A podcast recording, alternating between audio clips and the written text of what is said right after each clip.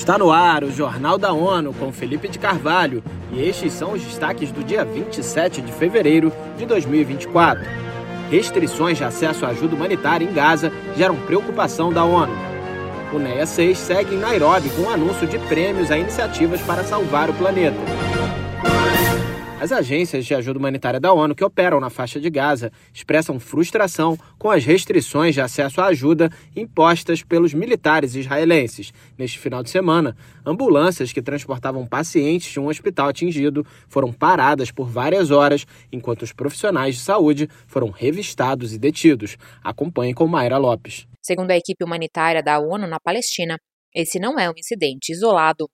Os comboios de ajuda são constantemente atacados e o acesso às pessoas necessitadas é sistematicamente negado.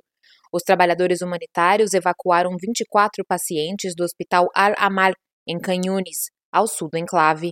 Segundo o porta-voz do Escritório da ONU de Assistência Humanitária, quase todos os pacientes deste hospital precisam de alguma intervenção cirúrgica que não pode ser feita no local. Da ONU News, em Nova York, Mayra Lopes. Também não foi explicado porque paramédicos foram removidos e coagidos a se despir, sendo que dois seguem detidos até o momento. Nesta terça-feira, a Assembleia das Nações Unidas para o Meio Ambiente, UNEA 6, marcou o segundo dia reunindo mais de 7 mil delegados de 182 Estados-membros da ONU. O evento junta mais de 170 ministros e outros líderes em Nairobi, no Quênia. Ludmila de Souza está no local e tem mais informações. Um dos destaques na capital queniana foi o lançamento do Prêmio Jovens Campeões da Terra para homenagear indivíduos entre 18 e 30 anos por seu potencial excepcional para ajudar a proteger o meio ambiente. Na edição de 2024, serão distinguidos sete jovens pelas ideias e soluções inovadoras, mostrando o potencial da natureza na abordagem da tripla crise planetária de alterações do clima, perda de biodiversidade e poluição. A UNEA 6 verá os países considerarem cerca de 19 resoluções como parte de um esforço mais amplo para estimular uma ação ambiental multilateral mais ambiciosa.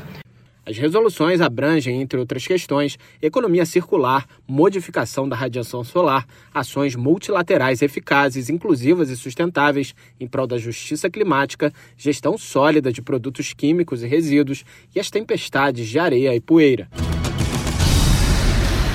Multilateralismo para avançar a pauta climática é um dos objetivos da sexta sessão da Assembleia das Nações Unidas para o Meio Ambiente, o NEA 6.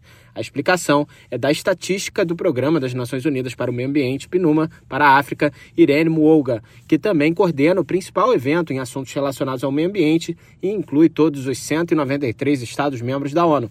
Ela falou à ONU News nesta segunda-feira, após as sessões de abertura do evento.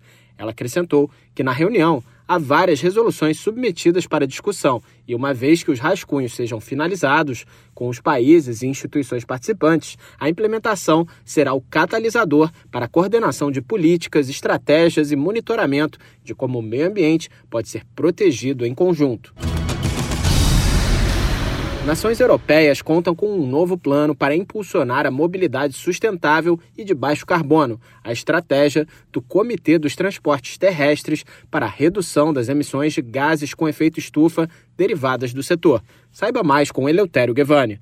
Para a Comissão Econômica da ONU para a Europa, o NES, a adoção do instrumento legal é um passo decisivo nesse sentido. O plano destaca a prioridade para o reforço de políticas, legislação e medidas de descarbonização, incluindo sua monitorização. Estima-se que o setor de transportes seja responsável por 23% das emissões anuais globais, dos quais 72% através de meios de transporte rodoviário. São 69% somente para o rodoviário, 2% para o transporte fluvial e 1% para o ferroviário. Da ONU News em Nova York, Eleutério Gavan.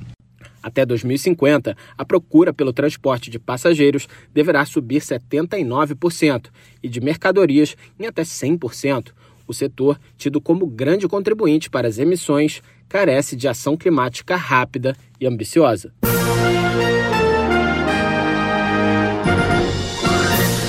Confira mais detalhes sobre essas e outras notícias no site da ONU News Português e nas nossas redes sociais. Siga a gente no Twitter, arroba ONU News.